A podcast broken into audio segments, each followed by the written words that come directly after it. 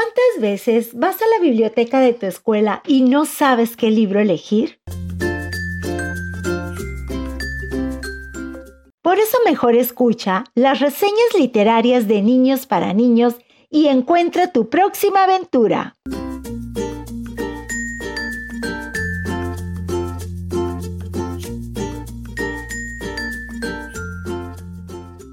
Hola, mi nombre es Bárbara. Voy a platicarles una historia llamada Frozen. Esta es una historia sobre dos hermanas llamadas Ana y Elsa. Elsa tenía poderes y no podía controlarlos. En cambio, Ana era una niña normal, es decir, sin poderes. Los padres de Ana y Elsa murieron, por lo que Elsa fue coronada reina de Arendelle. Ahí Ana se enamoró de Hans, quien le propuso matrimonio.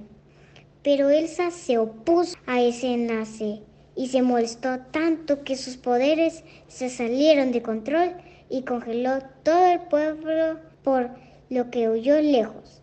Ana fue en busca de Elsa. La encontró muy cambiada en un castillo de hielo. Ana le pide que regrese porque Arndel está congelado. Y en ese momento, por accidente, Elsa congela el corazón de Ana.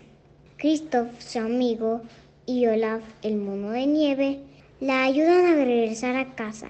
Ahí se dio cuenta que su corazón es para Christoph, es decir, encontró el amor verdadero y se congeló su corazón. Elsa pudo controlar sus poderes y regresó a Arendelle.